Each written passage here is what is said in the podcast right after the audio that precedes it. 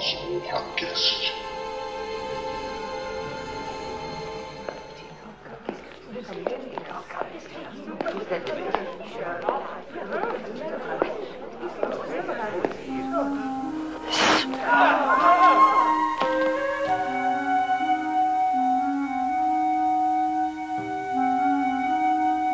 Olá, ouvinte, seja bem-vindo, seja bem-vinde ao nosso podcast do mês do horror. Eu sou a Angélica. E eu sou o Marcos. Hoje, né, Marcos, a gente vai continuar a nossa saga do mês do horror e vamos aqui apresentar mais um conteúdo que a gente acha muito relevante, muito interessante e que possivelmente, talvez quem está escutando a gente não conheça. Exatamente. Então a gente vai falar hoje sobre a minissérie Frankenstein, a verdadeira história de Frankenstein, que é uma minissérie de 73 e para quem está acompanhando a gente nos podcasts vai recordar que a gente gravou sobre Conde Drácula, né, da BBC, e a gente comentou que faziam muita referência a esse Frankenstein por ser muito interessante também, né? E a gente foi lá, conferiu, assistimos já disponibilizamos lá no nosso canal no OKU, diga-se de uhum. passagem, e resolvemos gravar sobre também, para poder trazer mais esse conteúdo aqui antes do podcast Halloween, né?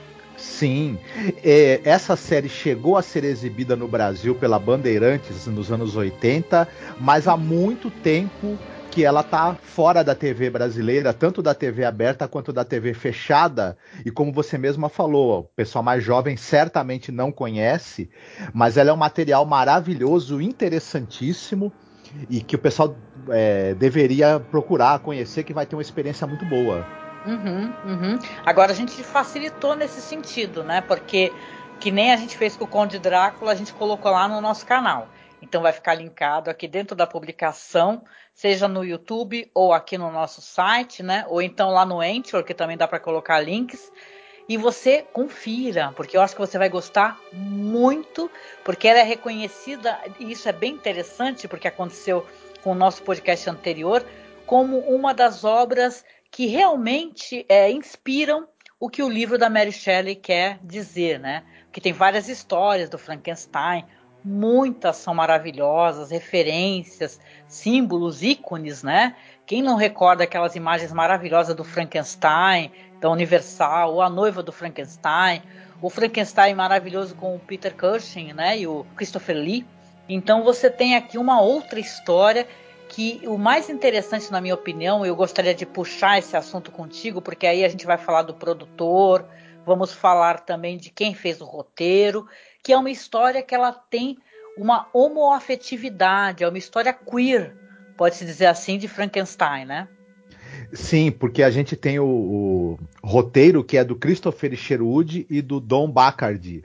E o Christopher Sherwood, o W.H. Alden e o Stephen Spengler, eles eram escritores que ficaram famosos porque eles marcaram época na literatura de língua inglesa no, nos Estados Unidos, né? Eles eram ali nos anos 40, 50, eles eram uma, uma juventude muito promissora. É, e tinham essa característica que eles três eles eram homossexuais e tudo, e eles tratavam muito na literatura e, na poesia deles de temas homoeróticos e tudo mais, com grande qualidade literária, né? Uhum. E esse e, e, também nessa adaptação está é, presente, né? Esse, esse elemento de, de, de, uma, de uma leitura que a gente já no livro da Mary Shelley a gente já pesca algum, alguns é, indícios, né, de um amor homoerótico, mas aqui ele está mais é, visível e é uma adaptação extremamente ambiciosa. Ela já a ambição gigantesca dela e é uma ambição que se cumpre. Detalhe, não é uma, uma, uma, ambição que morre na praia. Ela já começa no roteiro. O que esses dois caras fizeram, o, o Don Bacard e o Christopher Sherwood, enquanto releitura da obra original, é incrível pela ambição e pelo quanto eles foram competentes em conseguir realizar também. Uhum.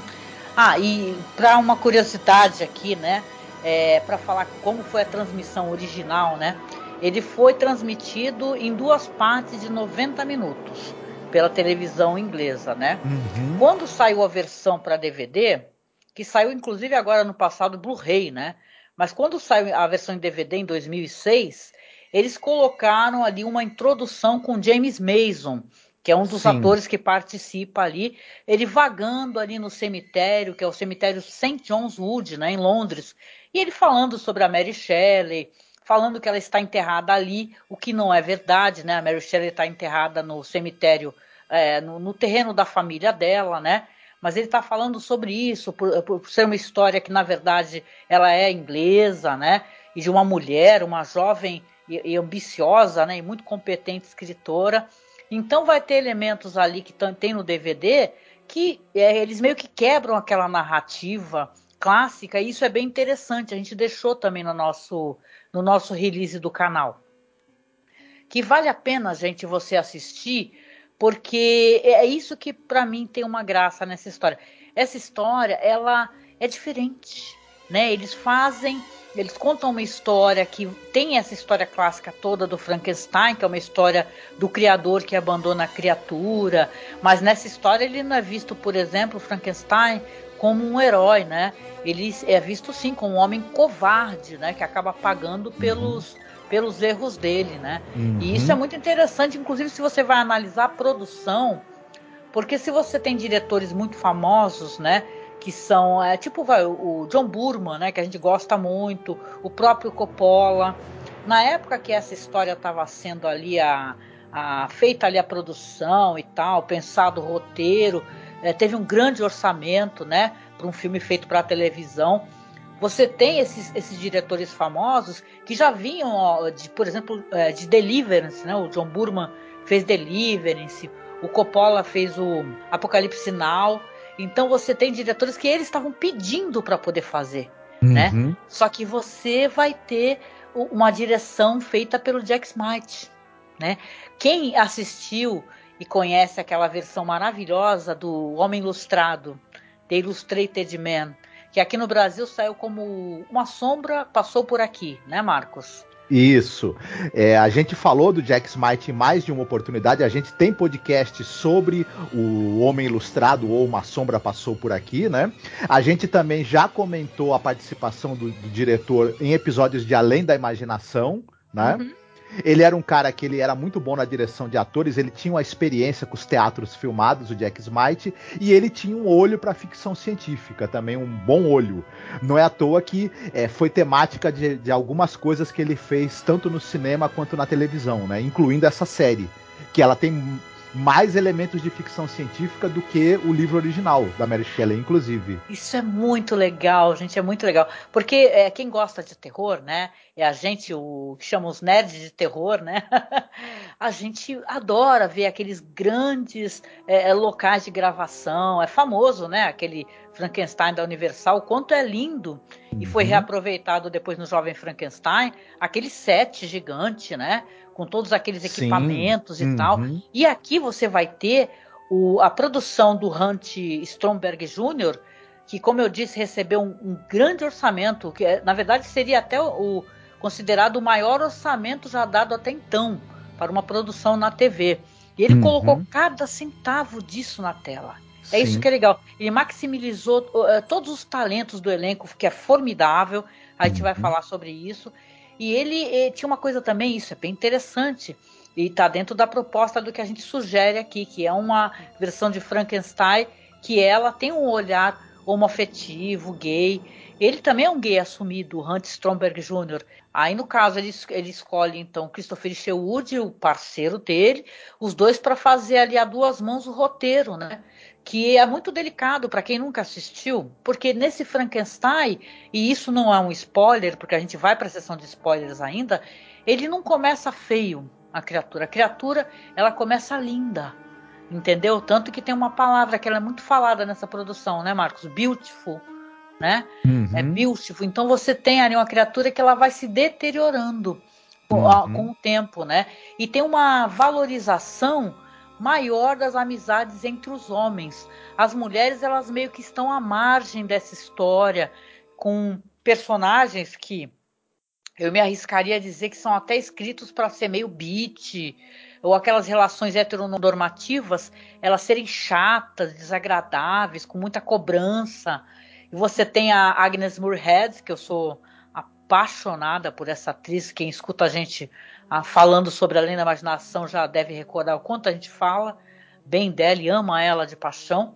E aqui ela faz uma velha fofoqueira. Uhum. Eu acho que as mulheres elas aparecem nessa produção, não sei se tu concorda, Marcos, como uh, a margem da história. Elas estão deslocadas ali da história, não fazem parte da, da parte mais importante. Uhum. Elas são um elemento, na verdade, de um obstáculo para o fim que esses homens querem, né? É, é, o, que eles, o que eles querem fazer da vida. O Frankenstein ele está mais interessado na, na, em, em, aprender, conhecer métodos científicos que possam fazer a, a trazer vida, né, para além da morte e por aí vai, né? E o casamento ele meio que parece que ele está meio é, obrigado, né, a, a, continuar essa, esse casamento, né?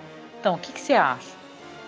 Sim, ela fica. A, a, Elizabeth, no livro também, de certa maneira, ela tem uma posição meio marginal na história. Ela, ela é alguém que, que tem um, com quem ele tem um compromisso, ele, ele precisa do dinheiro dela também, né? E, e, e, ele meio que quer fugir desse compromisso o máximo possível para se dedicar aos estudos. E ela é, um, é, é alguém que tenta trazê-lo de volta para a realidade, para ter uma vida menos obsessiva. Mas o personagem dela mesmo nessa história, ele acaba ganhando muita força em determinado momento, né? Em que a gente vai chegar lá e tudo. E a Jane Seymour, ela que é vai ser a noiva de, de, Frankenstein de certa maneira, né? Ela vai ter um outro tratamento nessa história. Ela é quase que um objeto de desejo e manipulação dos personagens principais que são o Dr. Frankenstein, o Dr. Polidori e a criatura, né? Ela, ela, se torna meio que uma arma de política e poder, né? Nas mãos do Dr. Polidori. Sim. Eu queria aproveitar que você está falando do elenco aqui para a gente comentar aqui algumas curiosidades, né? A começar, você já repara, para quem é, é, já leu o livro da Mary Shelley e tal, e conhece várias adaptações, temos aqui o Dr. Polidori. O Dr. Polidori é interpretado pelo James Mason é um personagem maravilhoso, ele não está deslocado nessa versão de jeito nenhum. Né? Ele é o cara que, inclusive, impulsiona a história para a tragédia, né? que já é conhecida. E eu queria que você falasse um pouquinho sobre ele, que você deu uma estudada, as referências, né? Pois é, começando pelo ator que o interpreta, é, primeiro, é, essa série tem uma coisa que o elenco dela para quem tem a minha idade, puxa muito pela sua nostalgia, porque tem muitas caras ali que a gente, que a gente eu pelo menos que, uh, que, que tô aí chegando nos 50, são pessoas que eu amo de paixão, coisas uhum. que elas fizeram. O James Mason, só para começar, ele é o Nemo do 20 mil léguas submarinas, uhum. né? Ele tá no Viagem ao Centro da Terra, ele é o Rommel do filme Rommel, a Raposa do Deserto, ele tá no, no Silent Slot. Silent Slot. É uma, que é um filme de horror que eu adoro da televisão, né? Um filme para TV que eu adoro. Enfim, é, eu gosto demais do James Mason. Então, na verdade é uma minissérie para TV.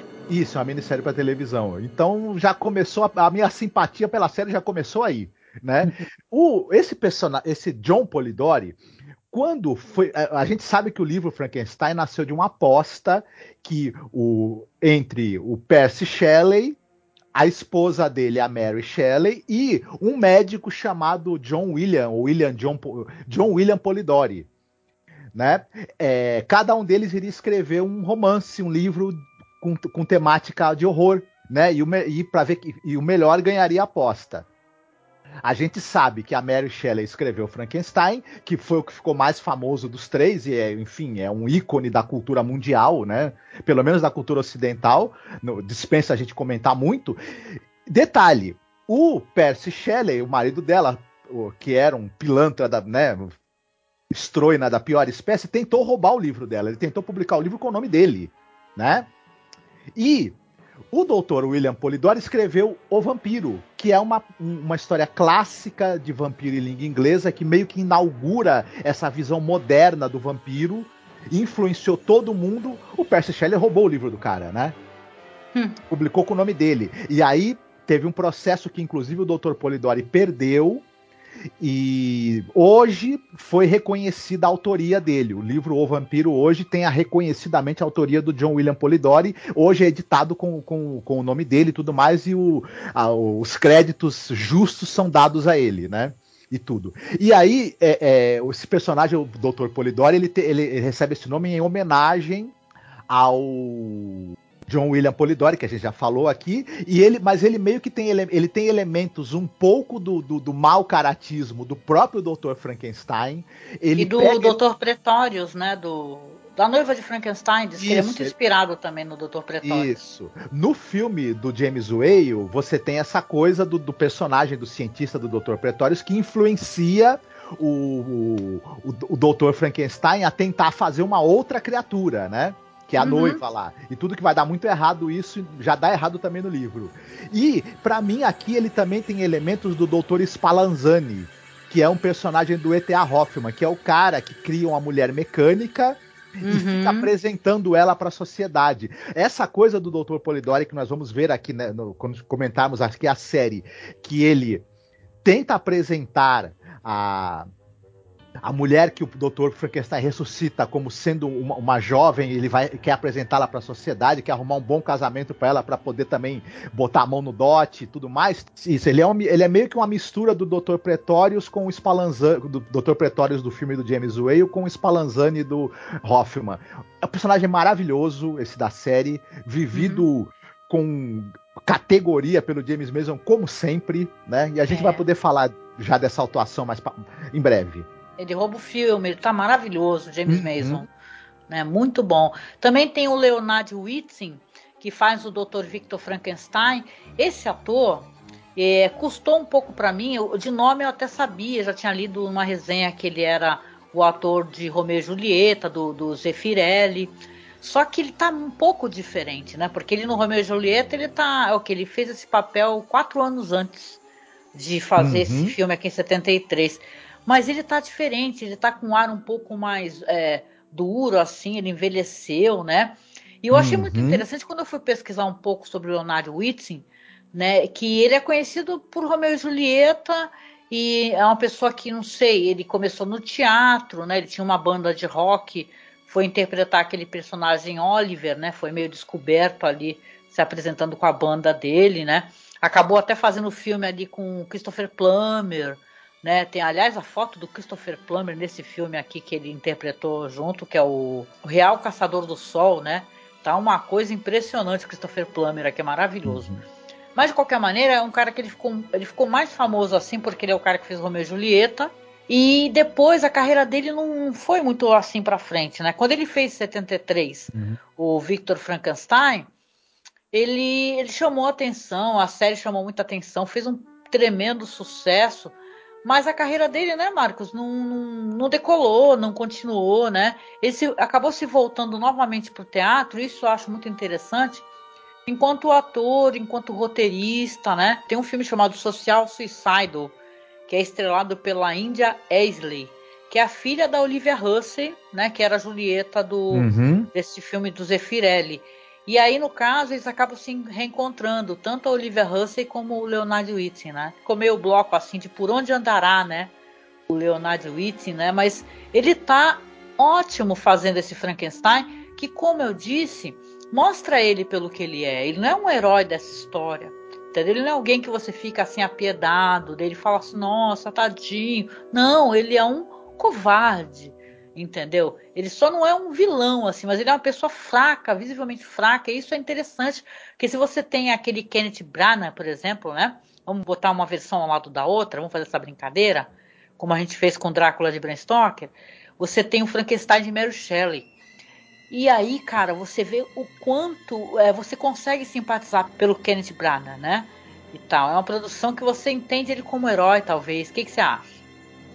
Exatamente. O, nesse, nessa adaptação que nós, nós estamos comentando, eu acho muito correto essa história do, do personagem do Dr. Frankenstein, ele ser um personagem omisso, covarde, relutante e apagado, porque um, ele é muito isso no livro. O livro da Mary Shelley deixa muitas lacunas. A gente sabe do que acontece com ele, porque o capitão do navio que está indo para o Ártico está mandando cartas para a irmã contando que ele encontra ali no Ártico esse fulano, o, tal do Dr. Frankenstein, o cara tá meio doente, delirando e conta essa história para ele. A gente intui o, o, livro, o livro é muito sobre o medo que o Dr. Frankenstein tem do que a criatura vai fazer com ele e com a família dele. Ele, ele o tempo todo ele é um medroso no livro. Ele é uma figura apagada. E muito justamente nessa série, o, o, Christopher Sherwood ele entendeu muito bem esse personagem, na minha opinião. Então ele, ele é um cara meio que, de certa forma, ele é segundo plano na história. Ele nunca é o protagonista. Ele é alguém que se deixa levar, que é, é, é meio que dominado por personalidades muito mais fortes e, e, e dominantes do que a dele na história. E aí não dá para simpatizar com ele. A gente até torce para que o, o, não aconteça o pior com ele, mas dado o quanto ele é omisso e, e, e, covarde e relutante, a gente sabe que vai acontecer o pior, né? E é muito bom isso. Eu achei que, que ele é muito bem feito esse personagem e muito bem desenvolvido aqui na, na, nesse roteiro. Hum, olha, concordo demais contigo, viu? E falando também porque é legal, gente. Eu sou apaixonada por ela. Quem não é, né, na nossa cidade, você falou muito bem. Eu acho que essa série ela vai conversar principalmente com quem é um pouquinho mais velho, porque são filmes que a gente assistia, que a gente assistiu várias vezes e tal, né? Até brinquei contigo, né, conversando que é, às vezes o pessoal pensa em Romeu e Julieta e quem é um pouco mais jovem vai pensar no filme do Leonardo DiCaprio, né? Uhum. A gente vai lembrar do filme do Zeffirelli, né? Queria falar para vocês também sobre a Jane Seymour né, que ela faz um papel aqui absolutamente maravilhoso. Se tivesse assim uma enquete assim de noivas de Frankenstein, eu colocaria com certeza a Jane Seymour lá para cima, porque uhum. aqui ela faz a prima, né, que era a Agatha. Antes a gente vai explicar, né, que é um papel diferente também do papel ali que a Mary Shelley escreveu mas ela faz um papel de uma espécie de boneca que fica copiando o que a outra faz e é de uma coisa assustadora, sabe? Meio vilanesca, com. É, é, me lembra muito quem assiste esses filmes, quem assiste aquele filme lá, o Cemitério Maldito do Stephen King, e o livro também, principalmente, aquela, aquele negócio de quando a pessoa volta dos mortos, e isso tem né, na história lá do King, no filme, inclusive, que a pessoa volta do mal. E eu fico com essa impressão, porque você tem essa personagem que a Jane Seymour interpreta, a Agatha, que ela é doce, gentil, uma graça, né? E quando ela volta como a, a seria, né, entre aspas, ali a noiva do Frankenstein, porque ela não é nessa adaptação aqui, ela é a prima, né, que o Polidori está ali querendo apresentar para a sociedade, ela tá malvada, né, Marcos? Uhum. Eu acho até que tem um pouco de, de desse personagem no Penny Dreadful, inclusive, né? Se Concordo a gente for contigo. pensar. Uhum. Mas ela, ela realmente ela é, um, ela é um personagem que ela tem uma, uma leitura bem diferente do que tem no livro. Eu acho muito interessante o que foi feito mesmo. Tem um subtexto aí, a gente não, não, não entrou ainda em detalhes da história, mas o, o, o, a criatura, né, o, quando ele é ressuscitado, ele aos poucos ele vai deixando de ser uma pessoa boa e, e o que vai acontecendo com ele vai tornando ele uma pessoa má, cruel, assassina. E a gente percebe que esse personagem da, da, da Jenny Seymour, que é a noiva, que ela também é a mulher que vai ser ressuscitada, ela aos poucos vai sendo corrompida e vai, e vai é, se tornando, querendo se tornar má, manipuladora e etc. É, a gente tem um subtexto aí de o que faz isso com essas criaturas somos, somos, são as outras pessoas, né? Na verdade, eles são pessoas que já não tiveram possibilidade de ter infância, já, já nasceram adultos, e, e, e essa inocência deles está pronta para ser corrompida no piscar de olhos. Na verdade, pela maldade que o cerca, que é a maldade dos seres humanos comuns. Né? É, eles são bem influenciáveis, né? Isso. Você tem a impressão que ela, talvez, se não tivesse a influência negativa do Polidori, talvez, né, não é certeza, ela fosse um pouco melhor, né? Mas aqui ela mete medo, né? Ela é muito estranha a personagem, né? A gente vai falar sobre isso. Ela é um, um, um joguete, uma marionete que, é, nos momentos em que ela pode ter alguma é, autonomia, a gente percebe que ela está pendendo para o lado do mal.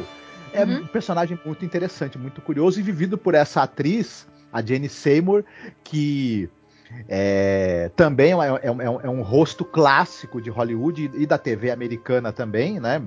É, de algum só... lugar no passado, né? Para quem não está associando o nome à pessoa. Sim, só para citar um exemplo de, de, de, trabalho dela em algum lugar do passado, né? Já é o suficiente para ninguém esquecer mais. Mas ela também tá no, no Vive e Deixe Morrer do 007, né? E ela também é o, o a Serina do Battlestar Galactica. Só para citar alguns, né? Aham, aham. Trabalhos Não, e ela fez sucesso, para quem assistia na Record, tinha aquela série Doutora Queen Sim. Né? Ela fazia uma série que ela era uma médica, assim, na época do faroeste, né? uhum. né? E ela fez muito sucesso e essa versão não assisti. Ela interpretou Maria Callas numa minissérie sobre o, o Onassis. Então você tem em 88 ela interpretando a Maria Callas. Ela é um rosto muito marcante. Hoje em dia, se você vai no Instagram da Jane Seymour, ela é uma beldade, assim, ela é uma mulher lindíssima, né? E parece que ela tem um o que chamam aquele joie de vivre, né? Olha eu falando francês, que chique, né? Uhum. Mas ela tem aquela alegria de viver, ela tem um frescor, né? Isso é muito bonito, né? Na uhum. Jane Seymour, né? Que ela tá, tá com o quê? Ela deve estar tá com o quê? consciência e poucos anos, né? Creio eu, né? Por aí, né? E ela tá maravilhosa. Só pra uhum. é, ela é uma pessoa que além dela, dela continuar é, estando muito bonita. Quando você vê entrevistas com ela, ela continua tendo, sendo uma pessoa que você mesma falou. Ela, ela é uma pessoa bem humorada, com uma, uma visão muito é, otimista das coisas e tudo mais. É interessante mesmo, alguém que envelheceu bem, aparentemente por dentro também, né? Não só por uhum. fora. Uhum. Queria que para terminar aqui, antes da gente passar para o outro o tópico, né, que a gente vai, você falasse um pouquinho sobre o David McCallum, que ele faz o Dr. Henry Clerval, que é o amigo, né, do Frankenstein, que nessa produção aqui é um cientista que ele conhecerá essa técnica de ressurgimento. Tem o Michael Sarrazin, é importantíssimo, uhum. é o papel é o ator que faz a criatura no filme do Frankenstein, né, original. Você tem a brincadeira de que não falam o nome da criatura, né? Não mostram quem é o ator, né? Tem uma interrogação. Quem está assistindo os créditos iniciais do Frankenstein, aí tá assim: criatura. Aqui você tem o nome, ele passa o nome dele, Michael Sarrazin, mas não tem a fotinha, porque começa com fotinhas, assim, dentro de uma florzinha. E no final também não mostram. Isso que eu achei engraçado. O Michael Sarrazin não aparece a fotinha dele junto com dos outros atores que aparecem na, nas aberturas ou, ou, nos créditos finais, né? Então achei isso divertido. Tem esses atores aí, como eu falei, tem a Agnes Moorehead, tem o David McCallum e tem a Clarissa K. Mason, né? E aí, você uhum. quer comentar um pouquinho sobre esses o... atores? Sim, sim. O David McCallum, o pessoal, é, claro que vai lembrar, acho que o papel que, que ele se imortalizou, é, ele era o Kuriakin do agente da Uncle, né? Você tinha o Napoleão Solo, que era o Robert Vaughan, e ele, que era o, o Ilha. E, enfim, essa série muito sucesso, uma série que marcou muita época, exibida também no Brasil. É, ele também é, era daquela série que passava no, passou no Brasil, O Homem Invisível. Ele é o Judas Iscariotes da maior história de todos os tempos. E ele era uma, uma cara quase que onipresente na TV americana nos anos 70, 80. Ele participou de muita coisa de muitas séries, muitos filmes, enfim, é, aquele eterno, aquele eterno loiro com aquele cabelo meio Chanel, com aquele, aquele rosto muito característico dele, de aquela cara de bom moço que ele tinha, né? Então, enfim, é um, é um, um sujeito, um ator muito, ele era um, um ator também de muita, a atuação dele era de muita qualidade, ele, ele era um, um excelente ator, né? E também eu gostei demais da, da participação. Além de, tra de, trazer essa coisa da nostalgia, que é um rosto que acompanhou a minha juventude vendo filmes e séries na televisão, eu adorei a atuação dele nesse, nessa série também. Ele provou mais uma vez que era um grande ator. Né? A, a gente tem a Nicola Paghetti, que faz a Elizabeth, que ela é uma atriz de origem egípcia e o papel mais famoso dela, além dessa série, é na série dos anos 70 da Ana Karenina da BBC, que é a, é a versão uma das mais elogiadas, né? Uma das, hum. adaptações mais elogiadas, e ela foi uma das melhores Anas Kareninas que você teve aí na, adaptadas para o audiovisual. Uhum. Enfim. E, E, e, e, eu acho que nessa série também aqui da Frankenstein, a história verdadeira, ela também mostra que ela é um monstro atuando. Para mim foi um dos papéis que eu achei foi uma das melhores atuações que teve nessa série, na minha opinião. O, apesar do, do, do personagem dela ser um tanto quanto secundário na trama, ou até bem secundário, a hora em que ela entra em cena e que ela começa a atuar, ela rouba a cena de tal maneira que você não consegue olhar para mais nenhum outro lado que não seja pro dela né? Uhum. Ela é realmente uma figura impressionante. O, a criatura é vivida pelo Michael Sarrazin.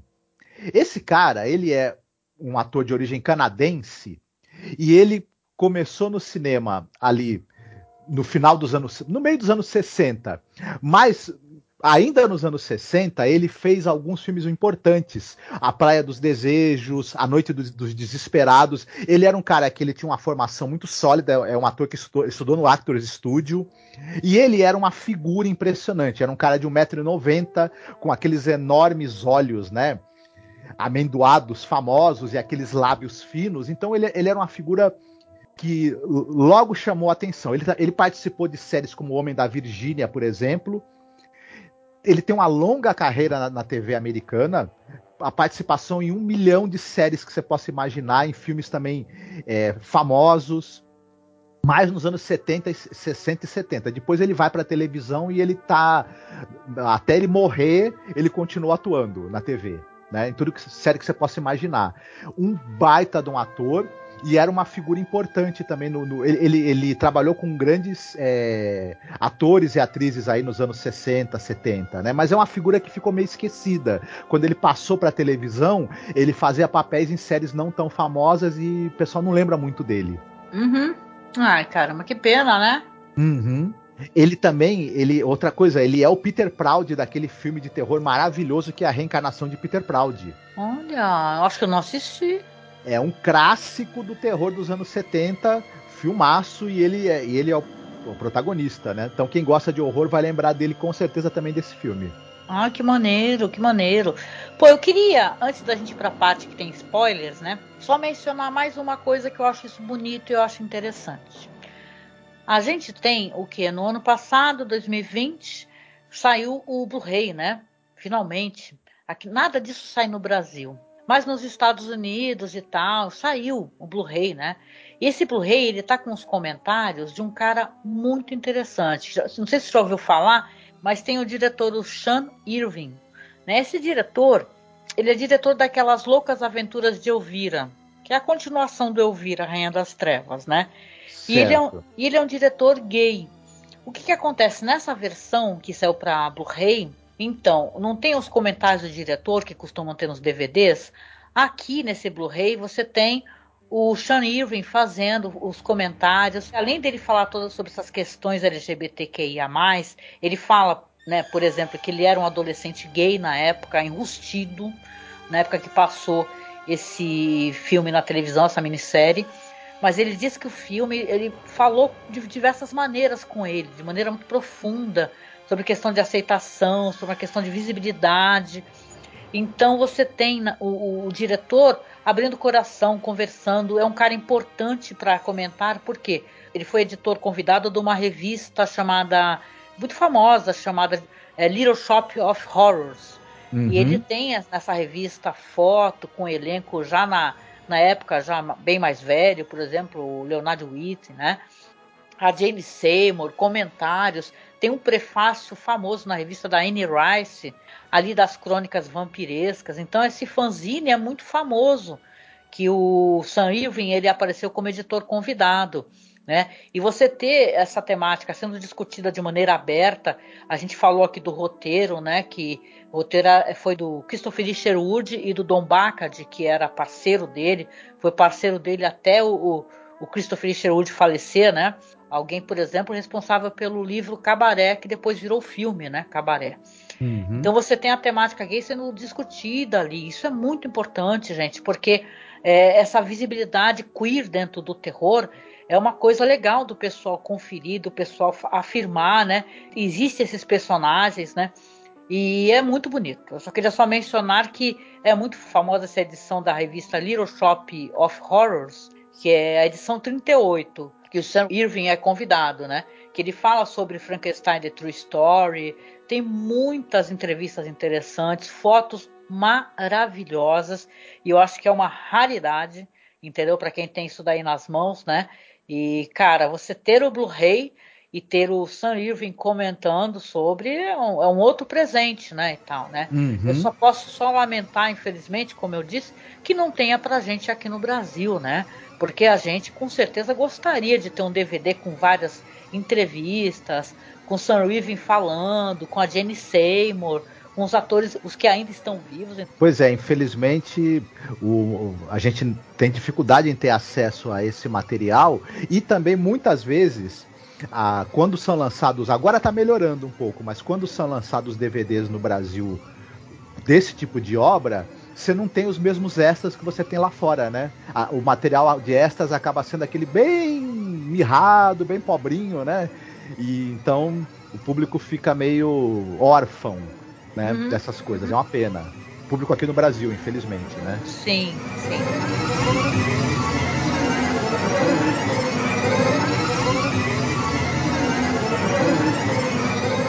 Isso, ouvinte. O que, que a gente vai fazer agora aqui? A gente vai falar os spoilers, o que, que a gente achou interessante, as mudanças que tem. Então, você é convidado, como a gente falou lá no Conde Drácula, a assistir, viu? É longo, mas é tão rápido, né, Marcos? Acho que a gente deu uma sentada aqui para assistir, assistir contigo tu achou muito rápido, né? A gente uhum. não sentiu, são mais de três horas, uhum. né? No total, a produção, e você assiste assim, amarradão. É muito uhum. interessante mesmo. Então você vai lá, assista, tá no nosso canal. Também tem no YouTube, mas eu não sei se a qualidade tá boa lá ou se tem com legendas. Tu lembra, Marcos, se tá com legenda no YouTube? Acho que não, né? Eu acho que não. É, não. Tem, tem boa qualidade, mas a pessoa pode pedir para traduzir a legenda, não vai ficar uma coisa perfeita, mas. É, né? Mas no nosso canal já está com a legenda embutida, hum. então tá mais fácil. A legenda tá ótima, né? É uma legenda meio assim, meio de audiodescrição. Ela ah, tem um momento que ela fica aparecendo assim, Victor, né? E tal, para dizer quem está enunciando a fala, mas não é, não é algo que atrapalhe, dá para assistir de boa. Uhum. Então assista, porque agora a gente vai falar o que, que a gente gostou mais. E essa versão aqui até dá para considerar um pouco como spoiler, porque realmente é, é diferente da história da Mary Shelley. Tá bom? Fique com a gente. Uhum. Look, Prima, your master, Polidori, the puppet master. Shall I take off your collar and show them all that you're his puppet? Hmm? Dr. Frankenstein, you're forgetting yourself.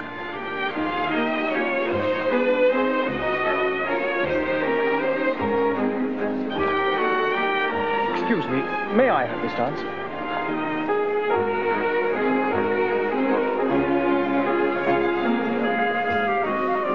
His father's a baronet and the richest man in the neighborhood, but we shall do better in London. I'm hoping for an aging earl. Our dear girl must get married as soon as is decently possible. An unmarried woman has no freedom of action. How cool your hands are. I love your cool hands. Once she has entered society with a husband, I shall have to find her the right lover. That will be far harder. She must become the mistress. Pois é, como da outra vez, eu vou fazer aqui uma breve sinopse. Porque na verdade é uma história muito conhecida e não, não adianta falar detalhe por detalhe, a não ser o que, que a gente achou de interessante que foi colocado aqui.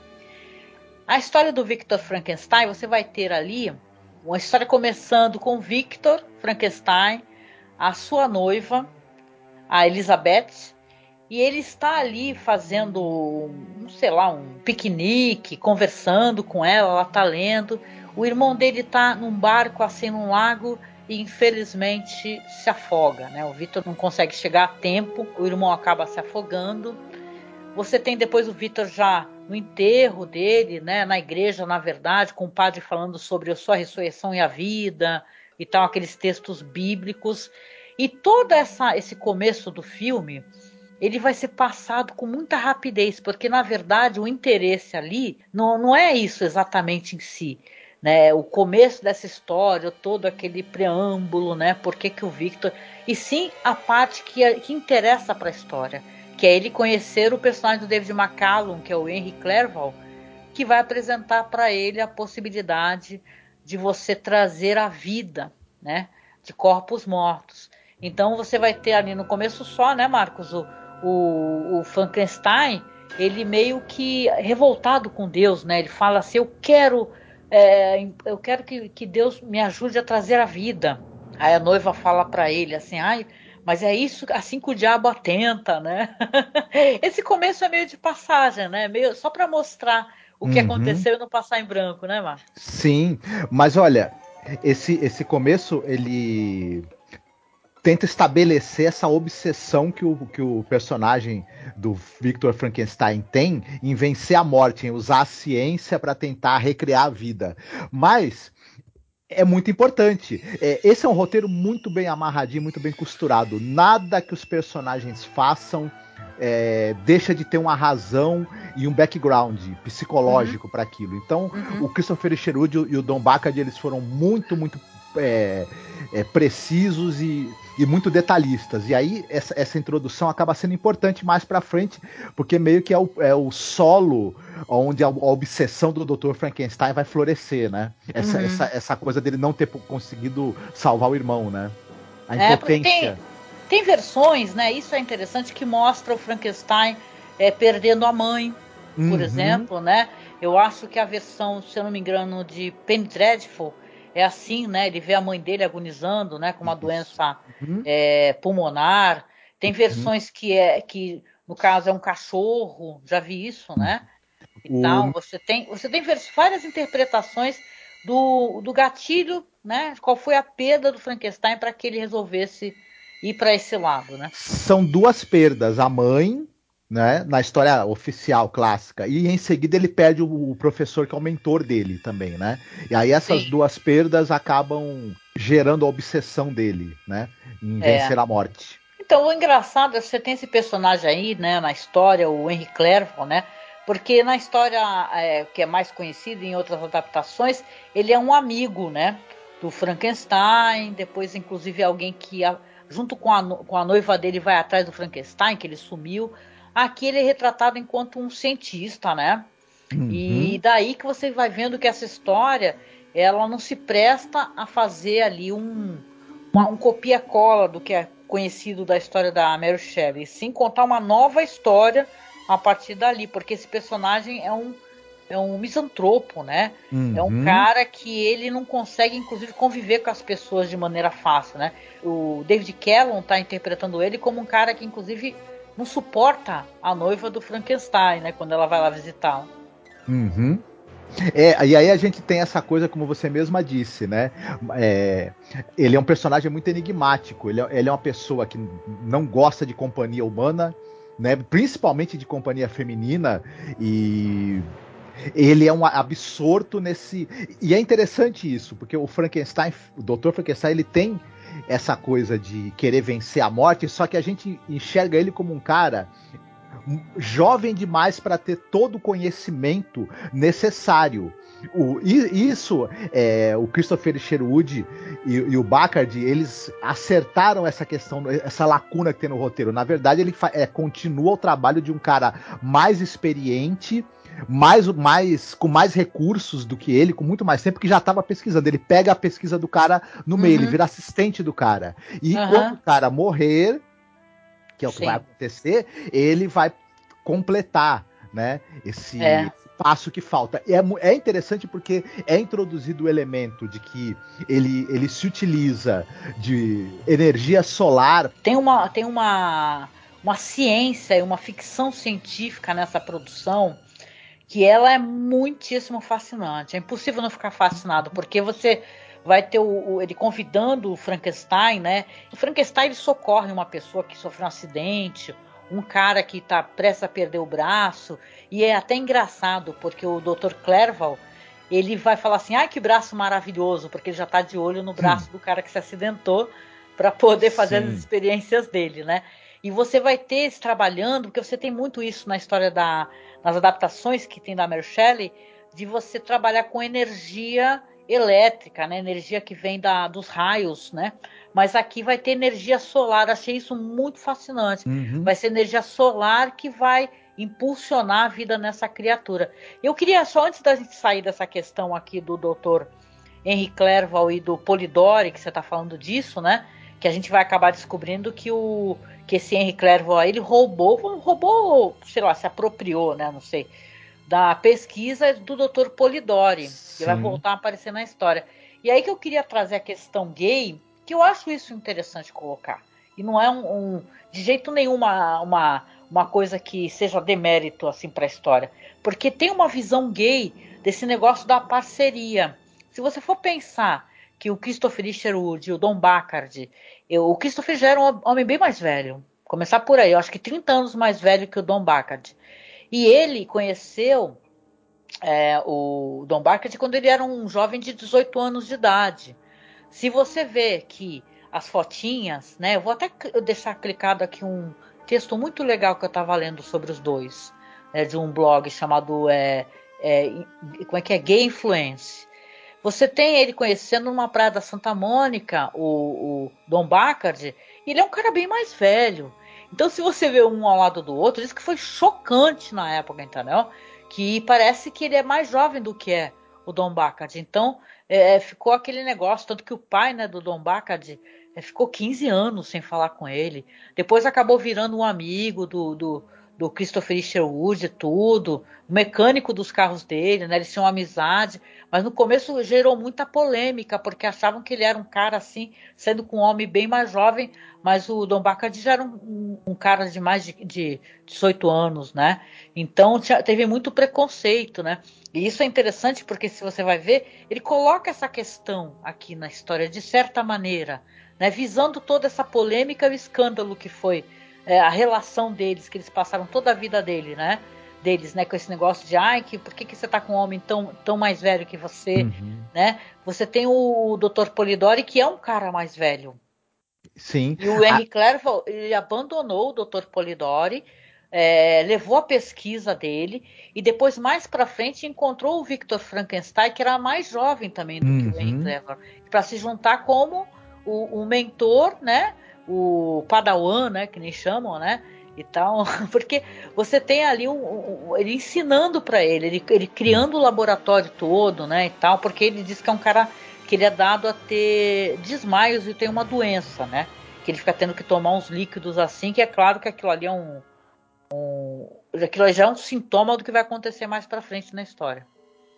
É, pois é, como você mesmo disse, né? A gente fica imaginando que possivelmente o, o Polidori e o Clerval eram um casal que Sim. trabalhava juntos, desenvolviam a pesquisa juntos, mas tinham uma relação a mais. O, o Henry Clerval rompe com o Dr. Polidori, mas é, não é, acho que não é nenhuma questão dele ter, dele ter roubado a pesquisa do cara. Eles começam a divergir, uhum. ter, porque é muito interessante isso nessa história. Há uma discussão sobre as possibilidades. Eu posso usar energia solar, eu posso usar energia elétrica, os pode banhos, ser química, né? Os banhos químicos Sim. utilizados para tratar os corpos, para depois. Tem toda essa discussão. É, além disso ser discutido em palavras, também é mostrado e é imageticamente muito interessante todo esse tratamento de como seria esse processo para juntar partes de corpos, formar um novo corpo e trazer de volta à vida essa criatura. A série ela tem tempo, né, para entrar nessa discussão e é muito bacana ver isso. É, é verdade, não, gente... concordo contigo. Ouvindo você, concordo mais agora contigo. Porque realmente acho que não é nem uma questão, é, eu falei de maneira incorreta, dele roubar ou não e sim a divergência científica, né? Que eles hum. têm e acaba afastando os dois, né? Isso. Sim. Aí a gente imagina que eles romperam, né? O Polidori e o Clerval romperam também a relação que talvez eles tivessem mais íntima. E aí o Clerval, já mais velho, se encanta também por esse, por esse jovem, o Dr. Frankenstein. Ele se encanta pela é, curiosidade dele, por, por, por eles terem juntos essa vontade de vencer a morte, né? Através da ciência, vencer as limitações humanas, é meio que brincar de Deus um pouco também, óbvio, né? Mas a gente também percebe que pode haver ali uma atração física também do, do Dr. Clevel, ele é um cara em si mesmado, misantropo, mas tal, por dentro, né, ele, ele, ele talvez tenha já vivido uma relação, né, já com o Polidori, e ele também se encanta pela juventude e pela beleza do Dr. Frankenstein. A gente intui isso, né? Sim, sim. E... A palavra beleza e beautiful e lindo é uma coisa que vai permear essa história, que diferente Isso. de outras histórias que a gente vê a criatura sendo assustadora desde o começo, essa é uma criatura que ela vai se deteriorando. E eu acho que isso é muito uhum. importante. O Sam Irving, uma das coisas que ele fala é, nessa produção do Blu-ray, né, que ele comenta, que é o que a sociedade cobra, né? Uhum. E até essas relações, pressão, sabe, da sociedade pela juventude, pela beleza, pela uhum. perfeição, a cobrança da comunidade LGBT por homens é, mais bonitos e tal. Então é, é interessante essa visão uhum. toda. Sim. Colocar. E a gente imagina, e, e, aí o, Dr. Frankenstein, como você mesma falou, quando ele fizer a criatura, ele também se encanta pela beleza da criatura. No fim, esse, esses personagens, esses três homens aí, o Dr. Polidori, o Dr. Henry Clare, Clerval e o Dr. Frankenstein, talvez eh, pela própria sociedade em que eles viviam, eles não podiam viver abertamente a sexualidade deles, né? E, e, e, isso tudo também acaba é, estando ali é, permeando essa história. E é muito interessante essa camada, muito mesmo, assim. É, é, é interessante que a, a, história original ela tem muitas lacunas, mas o, o, o Sherwood e o Bacardi, eles pegaram esse esqueleto e preencheram com carne e é carne de primeira, em termos literários falando, Sim. literariamente falando, né? Eles conseguem deixar a história, e eu acho que isso é muito importante. Você tem uma história que ela ela tá, é, eles estão entendendo exatamente o que, que, quer ser discutido aqui. Né? Você tem esse personagem aí do Clerval que ele vai fazer o laboratório com Victor Frankenstein, só que ele morre. E antes de colocar o cérebro. Então você não vai ter aquela piada ótima, né? Que você tem isso no Jovem Frankenstein, ou até no clássico mesmo do Frankenstein, que vai colocar o cérebro, como é que é? Abnormal, né? Um uhum. cérebro anormal, você vai ter o cérebro de um gênio, como é na versão com o Peter Cushing e o Christopher Lee, né? Que ele acaba matando o professor velhinho, né? E para roubar o uhum. cérebro, você vai, então vai dar a entender que aquele cientista, o cérebro daquele cientista que vai para Frankenstein, ele é escolhido por ser uma pessoa muito inteligente. No, no caso do, do, Peter Cushing, ele mata o professor, mas aqui você tem um professor ou mentor, como você queira chamar, morrendo e ele se apropriando do cérebro dele para continuar.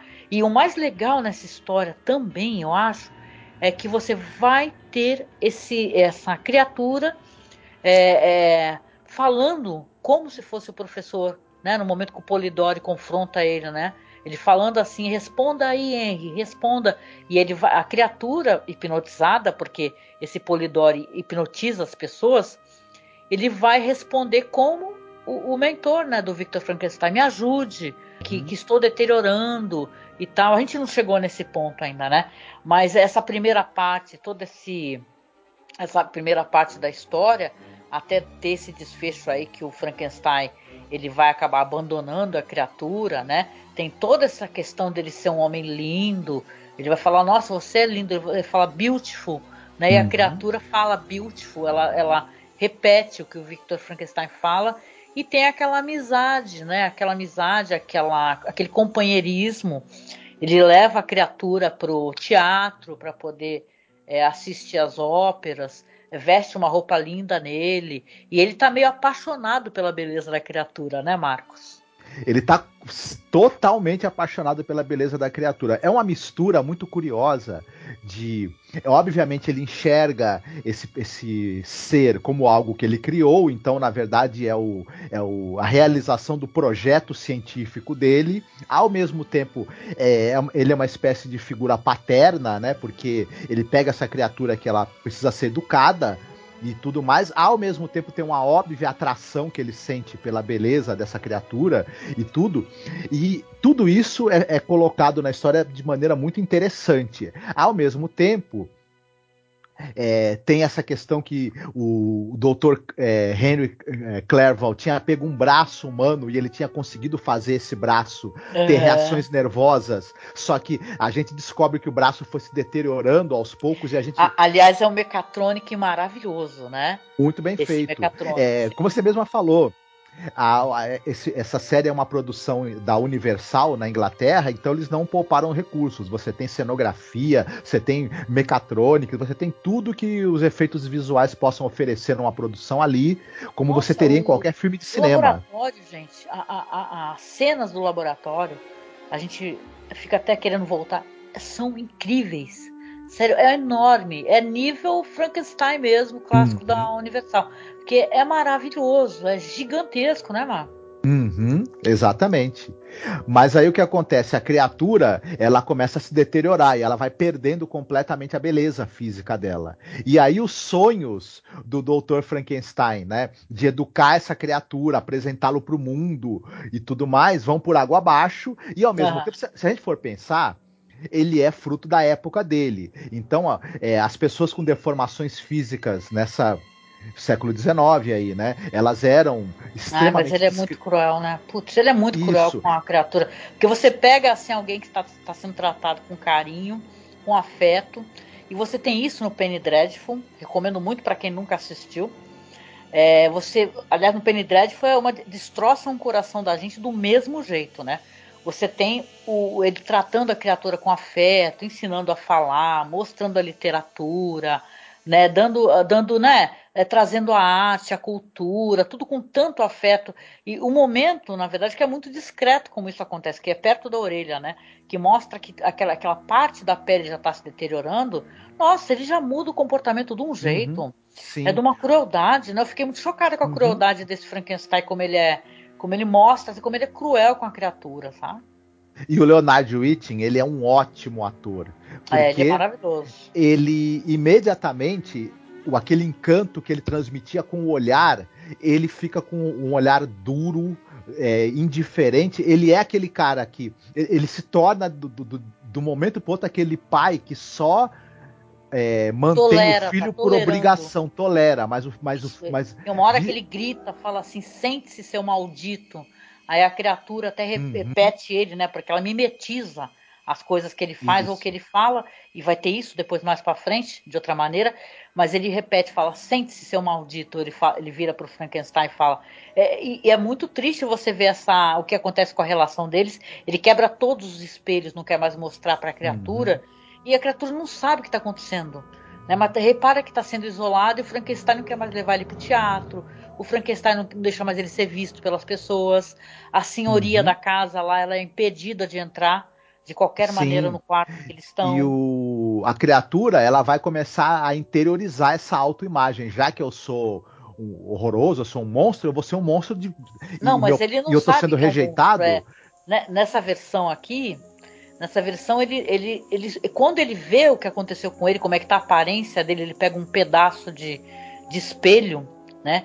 E ele vê a aparência dele. Primeiro é a senhoria que consegue entrar, a Agnes Moorehead, né? Que ela consegue entrar e ela se choca e grita e tem uma síncope, né? Mas ele não sabe o, que ele tá feio ainda, né? Ele só vai descobrir depois quando ele uhum. tenta ir pro teatro. Isso. E o Frankenstein não deixa, né? Leva ele de volta para casa e aí sim ele vai olhar e vai se ver o quanto ele está é, é, de, derretendo, né? A pele está se lacerando, está todo ferido e ele resolve se matar, né? É, é triste uhum. essa cena também. Sim, mas ele ele não vai conseguir, obviamente, né? E aos poucos as, as, as sucessivas rejeições vão, trans, vão fazendo com que ele se torne uma criatura amarga, violenta e, e homicida mesmo. No livro, a criatura ela se identifica com Lúcifer, do Paraíso Perdido. Sim, porque ela. Aqui no, no na série é contado de outra maneira, né? Para ela ter essa leitura de somos legião, né? Somos muitos. Né? Isso. Aí você vai ter então no segundo ato a criatura que não morreu afogada, ele tinha se, se jogou de um de um penhasco no mar, mas não morreu. A criatura acorda no mar e está vagando por uma floresta, ali acaba se deparando com esse velho cego, né, que é interpretado pelo Ralph Richardson, uhum. de passagem. E aí que você vai ter aquela coisa da gentileza do senhor idoso, né, que percebe que a criatura está com medo, que não fala. Aí depois vai ter o que a neta dele que vai aparecer, que é a Agatha, que é interpretada pela Jane Seymour, e o marido dela, Aí a criatura vai olhar toda aquela, aquela cumplicidade, aquela amizade, aquele afeto, né? E tem um momento que a Agatha ela vai estar tá lendo a Bíblia ali pro, pro avô, né? E ela lendo pro avô, ela vai falar justamente da legião, né? Essa passagem aí que Jesus expulsa os demônios, né? Dos, e manda para os porcos, não é isso? Uhum. E aí isso funciona como já vai prevendo o que, que essa criatura vai se tornar, infelizmente, né? É, é uma das coisas mais tristes que tem na, na, nessa história ou em qualquer versão, o, o quanto ele vai o sofrimento vai transformá-lo em algo mal, né? Ele que tinha o é. potencial para ser muito bom, né? Sim, estava sendo tratado com carinho ali pelo Frankenstein, visivelmente. Isso é muito trágico nessa história. Se o Frankenstein continuasse a tratá-lo com carinho, dando atenção, conhecimento, você vê que a criatura estava aprendendo, né? Que ela uhum. aprende, ela aprende com o ensinamento, né?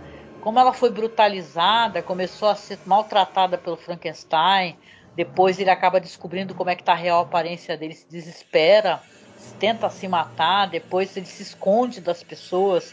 Ele repara que o velho cego não, não, não está enxergando ele. Então, uhum. para ele, aquele é um local de segurança. Aquele senhor ali é meu amigo. Mas da neta dele ele se esconde. E essa questão da Agatha, que a gente comentou, né? Que quem faz é Jane Seymour, ela é maravilhosa e gentil, essa neta.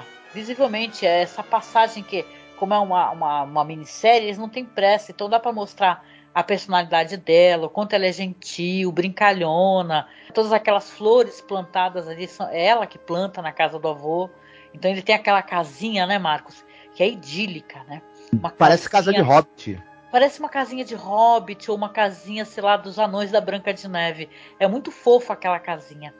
Então, quando a criatura se faz a, a a conhecer ali, a Agatha vê a criatura e foge aterrorizada, acaba sendo atropelada num atropelamento horrível também, né? Muito realista, achei inclusive aquele atropelamento. Aí ele pega o corpo da Agatha e vai é, desesperado ali para onde era aquele velho laboratório do Victor. Só que quem que ele vai encontrar lá? O Dr. Polidori, né, Marcos? Exatamente. E aí o Polidori é que vai é, trazer de volta é, a Agatha, né? Colocando, uhum. juntando partes, né? Ele fica com a cabeça né, dela, né? E junta com o corpo de outra e cria essa é, mulher muito, muito semelhante à criatura que o que o Dr. Frankenstein faz. Só que o Polidori ele tem um método que evita que aconteça a deterioração dos tecidos. Então a Agatha teoricamente ela depois de ressuscitada, ela não vai passar pelo mesmo processo que a criatura de começar a ter a cara derretendo e a pele ficando Sim. cheia de, de, de, feridas, né? Como um zumbi. É um né? método de. É um método químico, né? Que eles colocam reagentes, né? É, tocam fogo. Aliás, gente, essas cenas aí, elas são maravilhosas. As cenas dos laboratórios aqui nessa produção, elas são maravilhosas, né, uhum. né, Marcos? Esse negócio dele colocar o corpo, aliás, isso daí é uma cena chocante, né? Você vai ter o Polidori, o Polidori tem aqueles, os asseclas, né? Que são os, os ajudantes, porque o Polidori você vai descobrir depois que ele não tem as mãos, né? Ou só tem parte de uma mão, porque ele mexia com essas com esses produtos e derreteu a mão dele. Então ele é alimentado ali pelos caras que são chineses, né? Um negócio assim. E você vai ter essas cenas da cabeça. Ele fala que só deu para aproveitar a cabeça. A cabeça da, da, dessa personagem, né, a Agatha, né? É, dentro de um vidro e o corpo, os asseclas dele arrumam um corpo de mulher ali, né? Que tá no outro, no outro compartimento ali com líquido. Então é uma cena até chocante, né? Aquela cena do corpo nu e a cabeça separadinha em outra, em outro lugar, né? Sim, sim. Eu, eu achei muito interessante, muito, muito bem feito. E para mim é muito hipnótico todo, todo esse processo da feitura da noiva, né, da, da personagem da Agatha, da ressurreição dela. É, tudo para mim me, me, me, chamou muita atenção e eu achei muito fascinante isso. Poderia parecer uma encheção de linguiça desnecessária, Uhum. E talvez na mão de um roteirista menos habilidoso ou de um diretor que, que tenha menos inventividade visual, isso fosse mesmo uma mera encheção de linguiça. Aqui resulta em algo que é fascinante, até porque essa personagem da, da, da Agatha ela vai ter um, uma importância muito grande na trama, nessa escalada de, de loucura e degradação da criatura. Em, em, ela ir aos poucos se tornando um monstro homicida e vai ter um ponto culminante de tensão da série com essa personagem Agatha e a criatura que o, que o Dr. Frankenstein reviveu. Então é tudo muito bem pensado, não é à toa, né? É uma história de terror aonde o horror ele vem sem pressa entendeu? E você vai sendo cada vez apresentado assim para situações tenebrosas, né? Ao mesmo tempo que você tem ali a Jane Seymour, né? Que agora então ela é chamada de prima, né? O Dr. Polidori chama ela de prima e você não sabe mais do, do, do, da criatura de Frankenstein. Fala assim, ah, a história vai, vai assumir um outro lado, assim, vai mostrar uhum. um, um, outro aspecto, e você fica se perguntando, ué, cadê a criatura, né? Porque na Sim. história original você tem a criatura exigindo do Frankenstein que ele faça uma noiva, né? Você vai ter então de novo o Polidori, ele procurando o Victor Frankenstein bem na data do casamento dele, o que é uma sacanagem, né, de qualquer uhum. maneira. Indo atrás dele para chantageá-lo, né, Marcos, para fazer com que ele vá fazer a construção dessa mulher, né, que no futuro uhum. vai ser a uhum. prima, né? Uhum. Ele, o Polidori, ele, ele é um sujeito que, como a gente tinha falado, né? Ele tinha começado as pesquisas junto com o Henry Clerval, idoso já, com uma certa idade, com essa dificuldade. Então ele, ele, ele quer muito a assistência do Dr. Frankenstein, porque além do Dr. Frankenstein conhecer todo o processo, ter domínio de toda a tecnologia desenvolvida pelo antigo parceiro do Dr. Polidori, que era o Henry, ele tem o corpo saudável. E além do uhum. fato também de ser jovem e bonito, que a gente também imagina que é outro atrativo pro Dr. Polidori. É, então, claro. ele quer chantagear o Victor de qualquer maneira a, a, a, continuar as experiências junto com ele. E o Victor tá em outra, né? Ele quer esquecer todo esse pesadelo, na, né? na noite de núpcias dele, né? Ele uhum. vai lá, ele tira o Victor da festa, né, para ir conversar, para chantagear ele. Aí, aí ele acaba convencendo, né? Ele mostra que a criatura tá ali na, na carruagem, né? inclusive ali com uma máscara, achei aquilo tão teatral, tão fantasma da ópera, né? Bonito aquilo, né? Dele ficar Sim, segurando uma, uhum. uma máscara na frente dele. E aí, na hora que ele tá indo embora, já com a esposa, já para ir pra lua de mel, o que, que ele faz? Ele fala para a esposa assim: ó, eu vou ter que resolver um negócio aqui que é muito importante, não tem como eu adiar.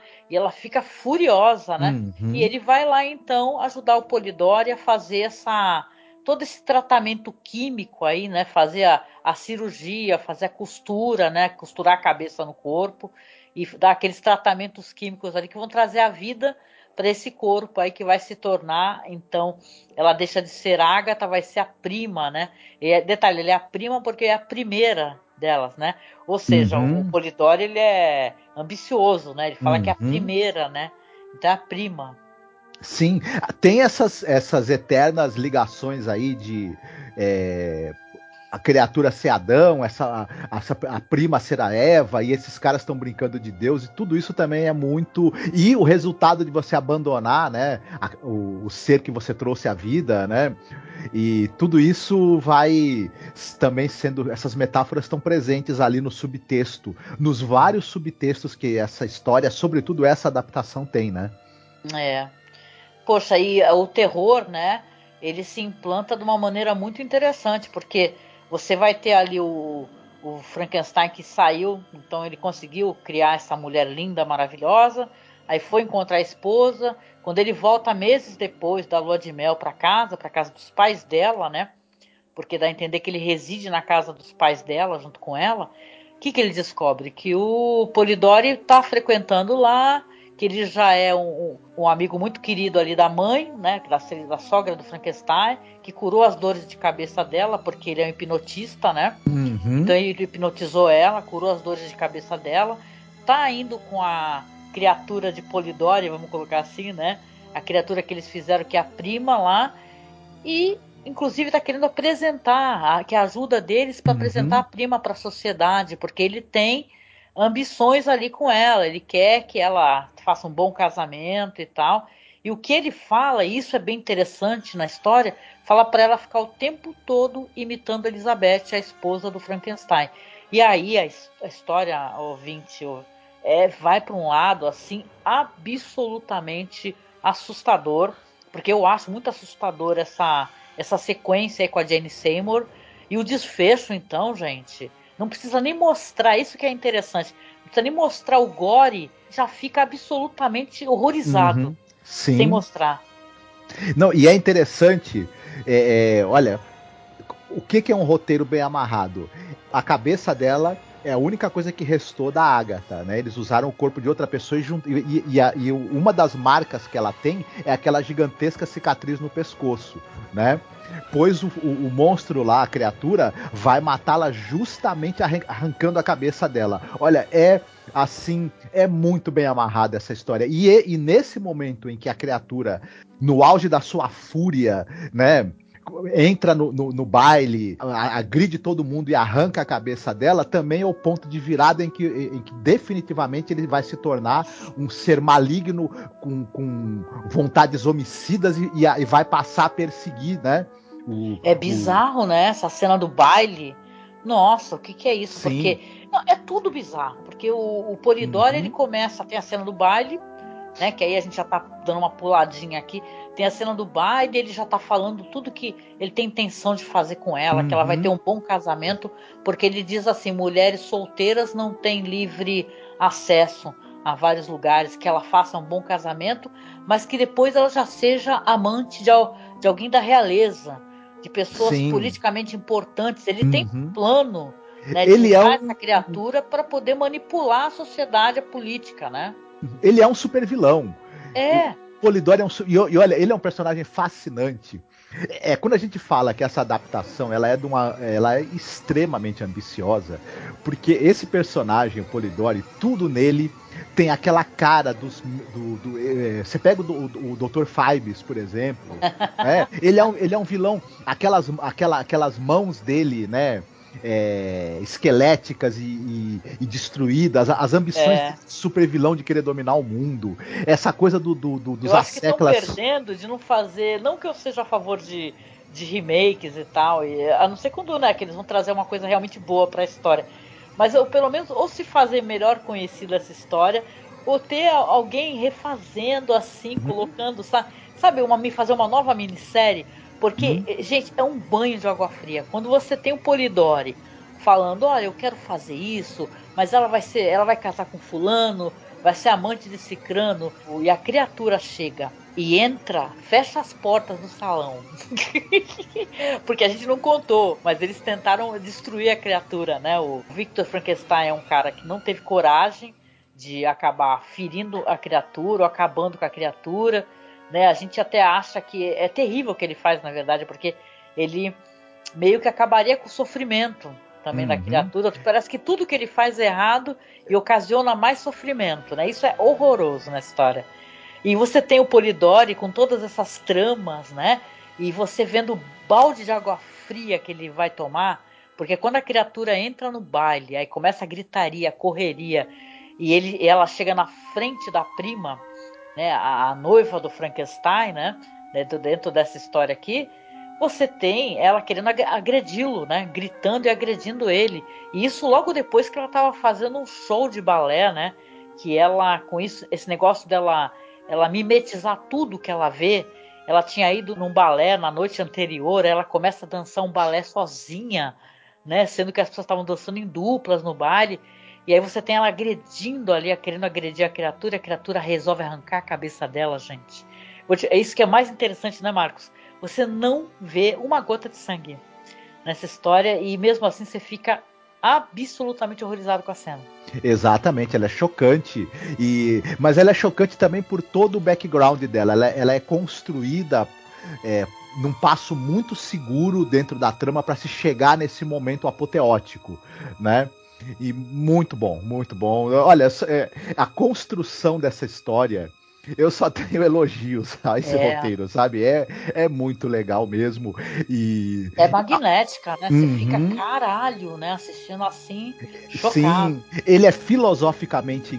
Esse roteiro ele, ele é filosoficamente interessante. Ele aprofunda todas as discussões do livro. Ao mesmo tempo, ele introduz elementos daquele horror, né? Mais gótico e exagerado. O melhor do horror gótico, cara Né? Porque se você for analisar tudo que é colocado aqui, tudo figurino, gente. Diretor de fotografia, ele é foda, é o Arthur é, né?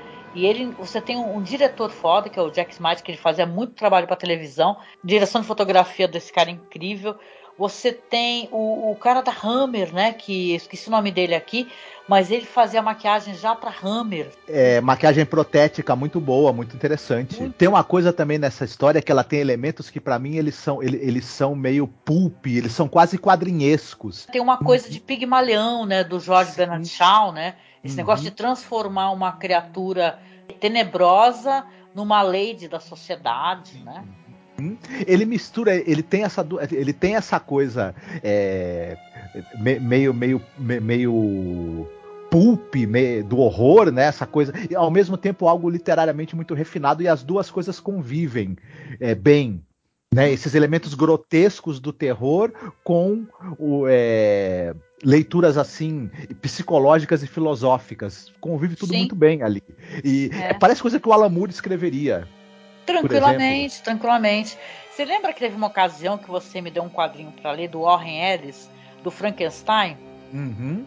E, e, e, a sensação que eu tive terminando aqui, quando eu terminei, porque a história, é, depois disso é aquela história clássica do Frankenstein, que você vai ter a, a morte da, do, do, do, criador e da criatura, né, na neve, né? Ele é bem, é, ele é, ele é bem, é, como é que eu posso dizer? O final é idêntico ao que se conhece da história, né? Aquela trágica história, final da história na neve. Uhum. Mas eu lembro que eu, te, eu, tive a mesma sensação de ser uma coisa mais humana, entendeu? Uma análise assim. É, humana muito mais interessante, para uhum. além até do horror, sabe? Do uhum. horror puro. Assim, você tem uma história de tragédia, a palavra é essa. Sim. Uma tragédia, tragédia para a família do Frankenstein. Você, uhum. você vai ver ali porque o final é terrível. Você vai ter a mulher dele vai morrer. É, as pessoas do barco todas vão fugir. Ela morre e, não, e é uma coisa curiosa. É, na história original a gente tem é, a história é contada pelo, pelas cartas do, do, do, capitão do navio que está no Ártico e encontra o Dr. Frankenstein. Sim. Aqui eles introduzem nessa parte final é, essa coisa do, dele estar tá com a noiva no navio indo para América e a criatura tá no navio. Então é, é interessante como, como, como tem essa coisa do, da criatura aparecer no navio. Nossa, do... isso é terrível. Criatura e Polidori, né? Que tinha Sim. sido preso, né? Ela tentou até mexer os pauzinhos. Mas, ela é muito. Né? Assim, é uma história, uma leitura também, o, do quanto as pessoas com privilégio elas acham que pode fugir também de certas situações, porque ela entrega o Polidori, né? Fala para ele que ele está envolvido, ele está preso, só que ela não sabe, mas o Polidori é um hipnotista, então ele é capaz de, de colocar na cabeça das pessoas, né? O que as pessoas quiserem. E ela foge para não ter o bebê dela mais nessa região depois desse escândalo. Imagina, na uhum. casa dela teve um baile onde entrou um monstro e arrancou a cabeça de alguém, jogou no, no, no levou pro Polidori, né? Depois o monstro vai e entrega, né? É, não, não, sai da minha cabeça aquela pergunta que o, que o Victor Frankenstein faz para a criatura: por quê, né? Ele só grita: por quê que você fez isso? Algo, uma violência tão extrema, né? E a criatura uhum. fala beautiful, fala lindo. Isso. Né? Porque, uhum. na verdade, na cabeça dele, a, a, a só a cabeça ela, era bonita, não era o corpo. Que o que sobrou da Ágata, que foi só a cabeça, era a única coisa bonita. E quando juntou com aquele outro corpo lá, estragou a Ágata, porque ele achou uhum. que a Ágata era violenta, né? E cruel. Então é, é uma história, né? Ela é cheia de subtexto. Uhum. Sim, e a sequência no, no barco é muito boa, é, é, um, é um final assim onde vai se desenhando né, o conflito final entre o Polidori, entre a Elizabeth e a criatura. Né? E você vê que mais uma vez o Frankenstein, nessa história toda, o conflito que existe ali é entre esses três: a Elizabeth, o Polidori e a criatura. O, Frank, o Dr. Frankenstein, como sempre, é um omisso, né? Ele fica meio à margem de tudo. Né? Sim. É, é ele, ele sente pena do Polidori depois, né? E a criatura amarra o Polidori ali na, que tá tendo uma chuva de raios, né? Uma tempestade. Uhum. E amarra o Polidori lá e o Polidori acaba Sim. tomando choque e... elétrico. Exato, e aí você tem, tem esses. É, é, um show dos três atores ali, né? O James Mason, o. o Michael Sarrazin e a Nicola Paget, os três ali estão que estão nessa sequência. E tem espaço ainda para ter o, um overacting do Tom Baker fazendo o capitão do navio, né? é verdade. Não, esse, esse, tem um monte de participação especial interessante, mas é tudo bem curtinha, né? Porque você tem Agnes Moorehead, o Michael Wilding, né? O John Gilgood, né? Que é um cara importante também. Mas é tudo assim umas aparições, né? Que ah, só faz uma pontinha só, porque na uhum. verdade o que importa ali são as atuações Sim. ali do, dos personagens principais, né?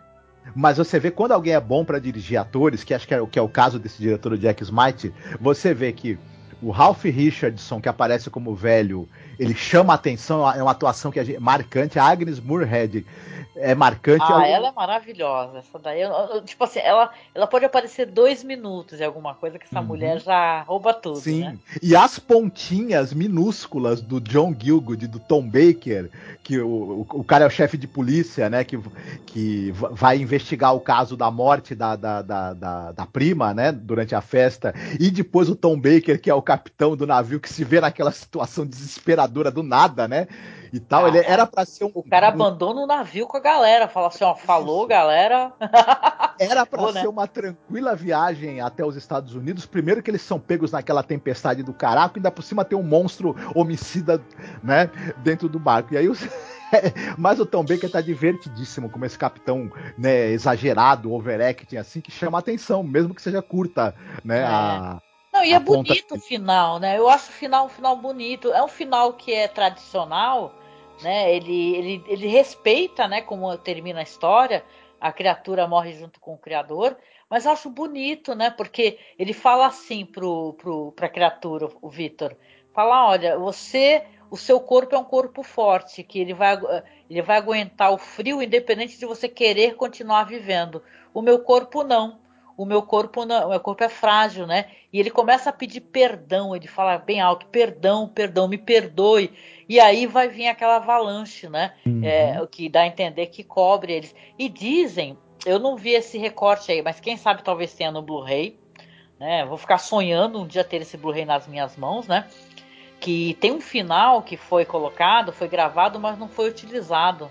Pelo menos nessa edição que a gente pegou aqui nesse release que diz que mostra no outro dia a neve assim derretendo e tal, e aparece a, a, a uma mão né, segurando assim um, um pedaço de gelo, dá a entender que essa mão seria a mão da criatura e essa mão se movendo, como uhum. se na uhum. verdade a criatura não, não morreu nessa avalanche toda, né?